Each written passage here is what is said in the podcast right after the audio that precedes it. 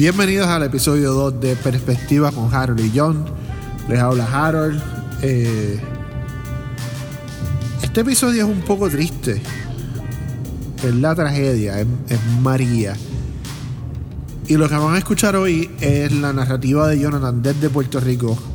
Nos tomó, no sé, 12, 13 días poder tener acceso a suficiente internet y comunicación para que, para que Jonathan pueda enviar este pedazo de audio que está sin editar. Y yo creo que él lo dijo de las palabras más sosegadas posibles.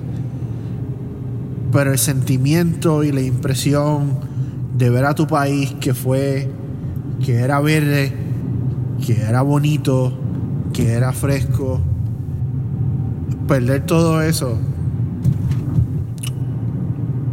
y de un día de momento todo se perdió. Se perdió el verde se perdió se perdió todas las comodidades modernas a las que estamos acostumbrados se perdió se perdió el sentido de, de hacia dónde vamos. Es muy triste. Pero se gana. Se gana el sentido de comunidad, se gana el sentido de, patria, el sentido de, de que nosotros podemos y de que Puerto Rico se levanta y de que Puerto Rico un día va a volver a ser verde y va a volver a ser hermoso y va a volver a ser y, y este sentido de unidad va a continuar este hay mucho que hacer. Nosotros, los que vivimos fuera de Puerto Rico, en nuestro deber con la patria, en nuestro deber con el país, llamar a quien sea son nuestros representantes, quien sea nuestros senadores, en nuestras comunidades, tratar de mantener, tratar de mantener la situación viva de lo que son dentro de los medios, las noticias, CNN, NBC, CBS, um, si están en la onda de los youtubers, Casey Neistat, uh, no sé, muchísimos más que están en, esa onda. Hay, hay que hacer lo, lo nuestro. Es, es, bien duro desde afuera no, no, no poder estar con nuestros seres queridos. Es bien difícil no poder aportar a tu país físicamente es bien difícil saber que si tú quieres ir a la isla, aunque tengas el dinero del mundo, tú ir a la isla y tomarte una botella de agua es una botella de agua que una persona no va a poder tomar. Es un plato de comida que una persona no se va a comer. Hay un sentido de urgencia. Quizás los medios de comunicación presentan que la cosa está bonita, que, que están los militares, y eso está bien, pero no es suficiente. Lo que van a escuchar hoy es la narrativa de mi hermano Jonathan, que está en la isla, que pasó todo el huracán, que somos afortunados, que, que él está bien, que mi mamá está bien, que mi hermano Cristian está bien y que toda la familia está bien y está salvo.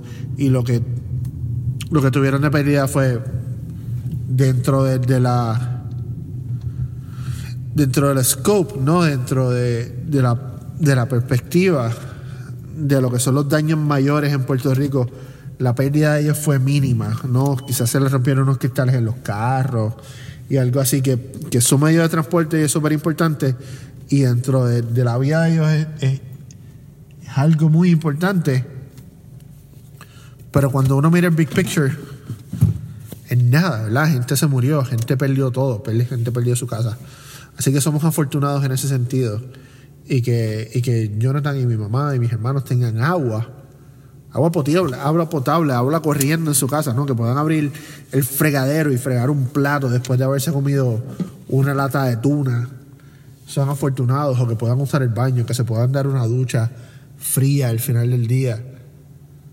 Son afortunados, pero hay mucha gente que no lo son. Yo les pido por favor que este episodio si pueden, por favor lo compartan, que, se riegue. Hay que mantener nosotros, la diáspora, los que nos fuimos, los de yo no me quito, whatever, whatever. Esa es otra conversación de otro día.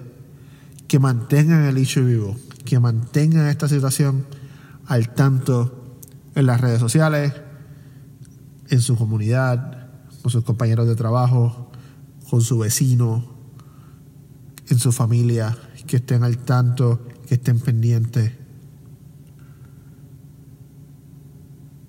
Hay mucho de que hablar de María, hay cosas que son, hay cosas que se han hecho bien, hay cosas que se han hecho mal, hay cosas que se pudieran haber sido, haber sido mejor.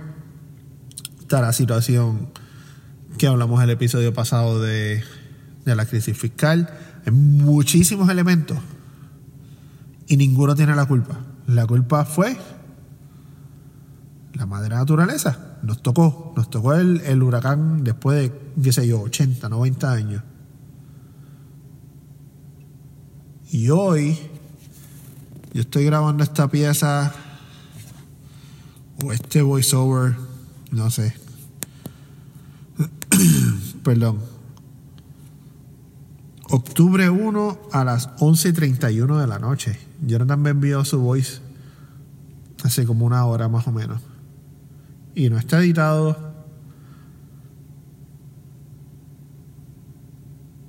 Porque es más sentimiento que, que otra cosa. Nuestra gente en Puerto Rico la está pasando duro.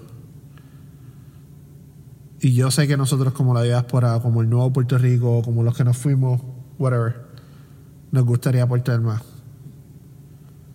Pero nuestra responsabilidad hacia Puerto Rico, hacia nuestra familia, hacia nuestros seres queridos, hacia ese país que amamos,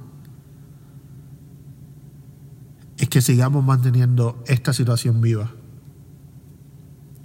Que CNN, que NBC, que Facebook, que Twitter, que Instagram, que personalidades como, no sé, Kim Kardashian sigue hablando de Puerto Rico, es importante. Y después podemos hablar de, de todas las cosas que fueron bien y de todas las cosas que fueron mal. Una vez la situación se normalice, que la gente tenga acceso a gasolina, que nuestra gente tenga acceso a agua, que nuestra gente tenga acceso a luz y eventualmente en un futuro no muy lejano que la gente tenga acceso a electricidad, que puedan llegar a su casa y conectar un celular, que puedan llegar a su casa y tener agua caliente por, por un calentador en la bañera. Que puedan llegar a su casa y prender una bombilla porque el pasillo está oscuro. De aquí les dejo la narración de Jonathan. Trataremos de, de poder hablar la próxima semana, de poder subir algún algún tipo de contenido la próxima semana, quizás en este mismo formato, donde él narra su experiencia desde afuera. Um, yo vivo en Champaign, Illinois, y ya han habido unos eventos que, que, han, que han estado ocurriendo con la intención de no de, recoger dinero necesariamente. A mí siempre es importante recoger dinero y poder hablar de la causa, pero más importante um, como se dice en el americano, raise awareness, ¿no? Tratar de mantener la noticia al día y que la comunidad sepa, y no solamente los que son latinos o los que no son latinos, ¿sabes? todo el mundo que, que, que sepan que número uno, que en Puerto Rico somos, para bien o para mal, ciudadanos estadounidenses, ciudadanos americanos, y que hay un deber del gobierno americano de, tener que intervenir, de tener que resolver, de, de tener que traer su logística y, y todo su armamento para que ayuden con la situación, para que esta situación no tarde 14 días como ha tratado, 12 días, no sé, hasta el momento ahora sin gente tener comunicación y acceso a, a una llamada telefónica o acceso a comida o acceso a agua. Es inhumano,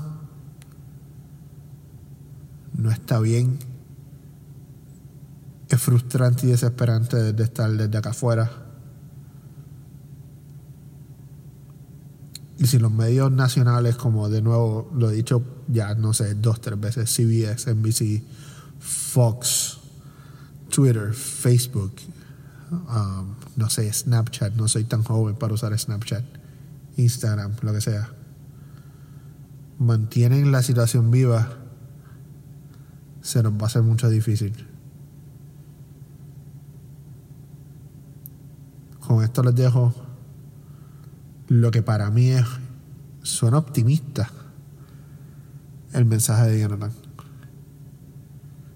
Por favor, yo sé que muchos de ustedes están haciendo colección de, comida y de ropa y somos extremadamente agradecidos.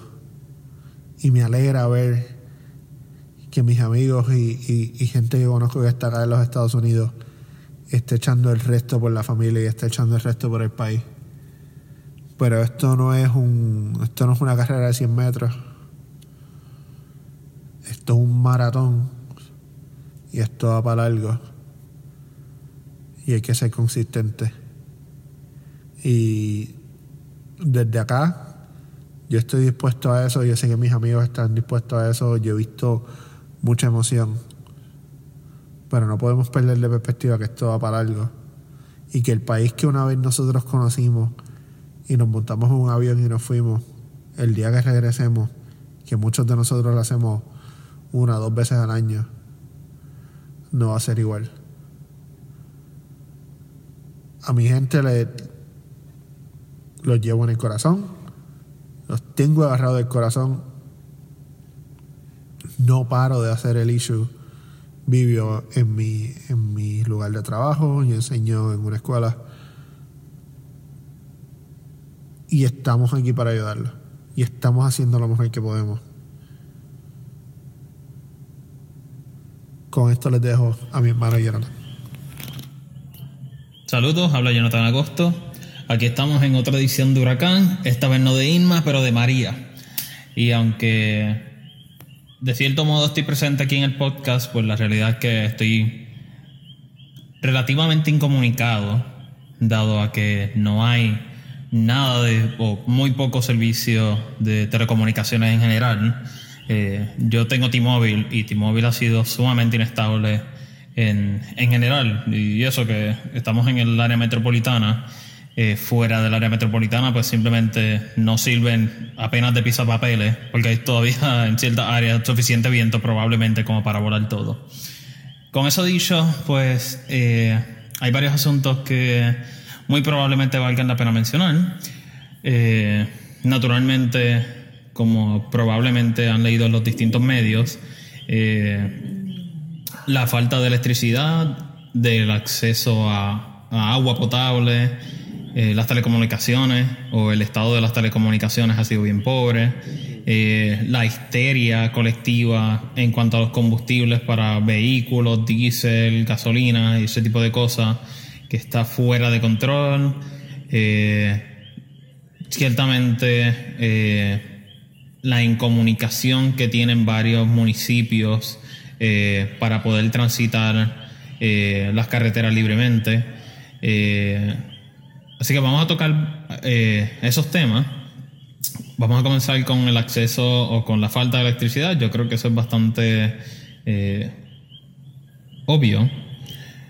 Pero quizás lo más relevante del asunto es que como, como probablemente saben, dado el episodio anterior, ¿verdad? Hablamos también de, esto mismo.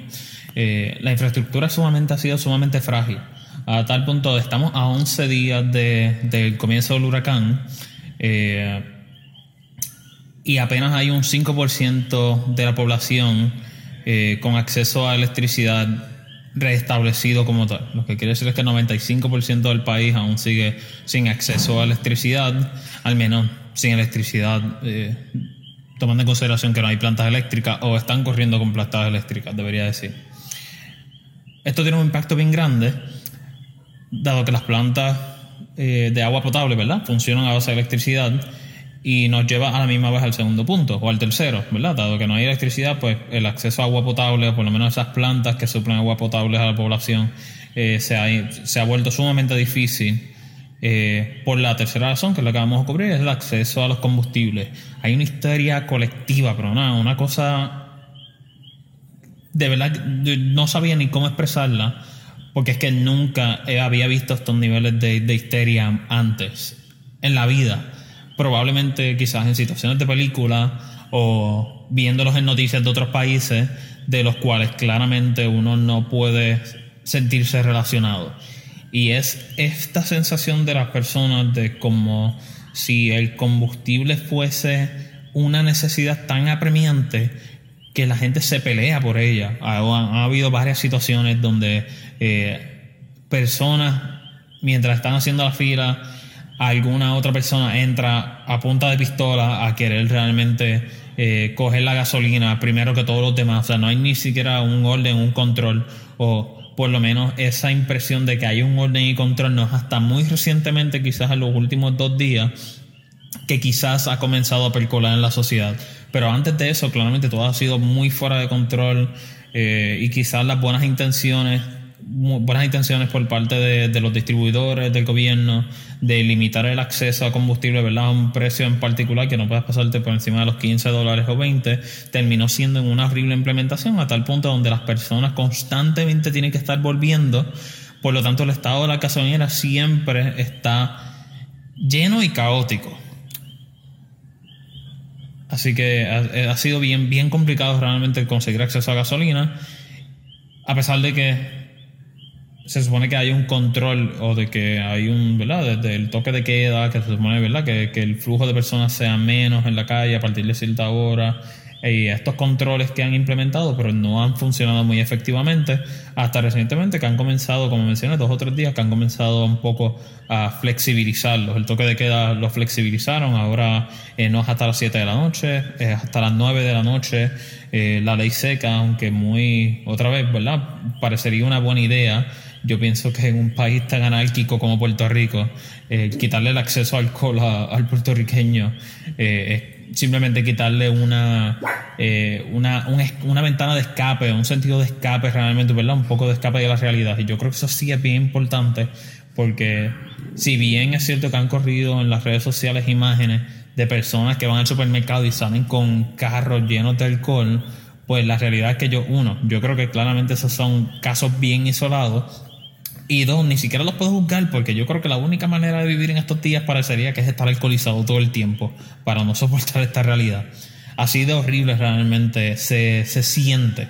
No quiero decir necesariamente que lo es, porque en el área metropolitana es una burbuja bien, o sea, prácticamente aquí esto es vivir eh, de lujo en comparación con es con municipios del centro de la isla y otros, y me imagino, ¿verdad? Otros municipios que son Vieques, Culebras, quizás, que no yo por lo menos no sé nada de noticias a ese nivel de, de, de incomunicación hay.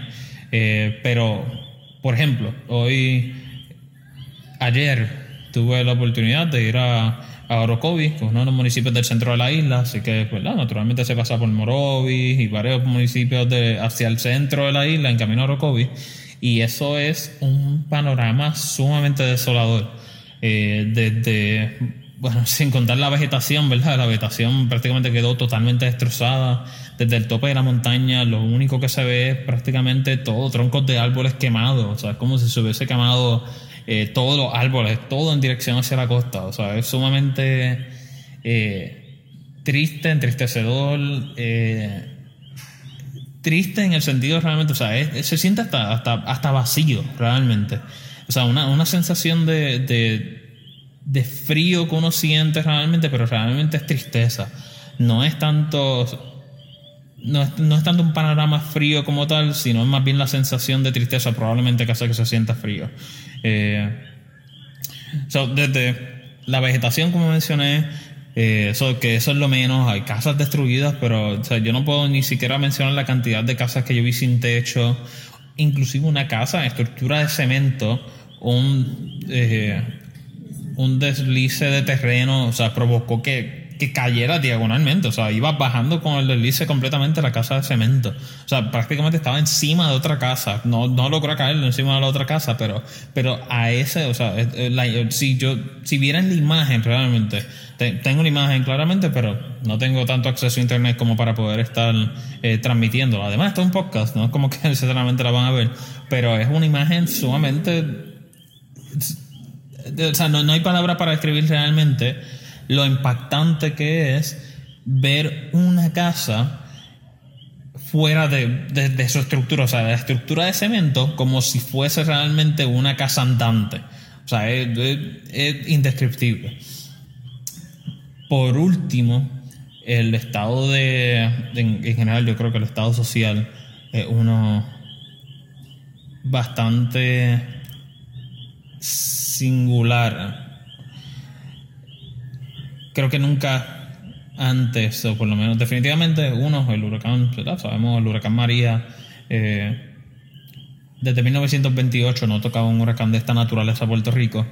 Y obviamente, pues en la, en la era moderna tampoco, yo creo que por Puerto Rico no había pasado un huracán de tanta intensidad, de tal manera que trastocara la fibra social de las comodidades a las que estamos acostumbrados. O sea, la electricidad, tener acceso a la electricidad, tener acceso a internet, tener acceso al teléfono, ¿verdad? todas estas cuestiones inalámbricas todo el tiempo. Así que ahora todas estas cosas están muy sumamente escasas. Yo creo que particularmente la sociedad está viendo, eh, teniendo un efecto bien grande, todas estas tecnologías, ¿verdad? Muchas, muchas personas las critican eh, decir a, lo que hemos llegado gracias ¿verdad? la tecnología realmente ha causado un revés en la sociedad de tal manera que ahora vivimos dependientes de ello. Y la verdad es que simplemente es un avance natural, no podemos culpar a la tecnología por eso. Pero no deja de ser menos cierto que simplemente nunca estuvimos preparados cuando se montó toda esta infraestructura en que esto podía pasar. Y ahí es donde va, yo creo, en una de las grandes áreas de mejora que, que luego de la emergencia porque todavía hay mucha gente, mucha gente que no tiene acceso a, agua potable, como mencioné, a comida, tal punto inclusive. Una cosa bien particular era que mientras estuvimos en Orocovi, llegó un paquete, como una caja, como si fuera de, tipo FedEx, de comida. O sea, tenemos la data de Chef al día adentro que la están repartiendo, porque es que están incomunicados mayormente, o sea, son áreas que no tienen, simplemente no va a llegar la electricidad a esa área, muy probablemente, si llega un año, o sea, yo voy a celebrar realmente por ello, porque es que yo no veo que la electricidad vaya a llegar en esos sitios por, por mínimo seis meses y seis meses estoy siendo ridículamente optimista porque han enviado, tú sabes, equipos de telecomunicaciones, ha llegado realmente las autoridades federales también, o sea, de, de, conocedores claramente, ¿verdad?, de, sistemas eléctricos. Así que seis meses es sumamente optimista. Yo simplemente no veo cómo llegue en un año y cuidado 100 más. Pero aquí, por suerte, ¿verdad? Eh, como dije, el área metro, el área metropolitana es una burbuja eh, luce bastante bien, pero hay que enviar, o sea, la falta o el apoyo realmente, ¿verdad? Eh, yo no creo que debamos bajar eh, esa urgencia, ese sentido de urgencia por enviar apoyo a todo el que uno puede enviarle apoyo en la isla hace falta un apoyo, hace falta muchas cosas, definitivamente eh, comida, eh, agua potable, todo lo que se pueda enviar, todo lo que puedan hacer por Puerto Rico realmente va a ser sumamente agradecido. Eh, así que aquí estaremos hasta la próxima, hasta el próximo episodio. si es que en algún momento logran restablecer la, la comunicación de alguna manera. eso sería todo. Bye.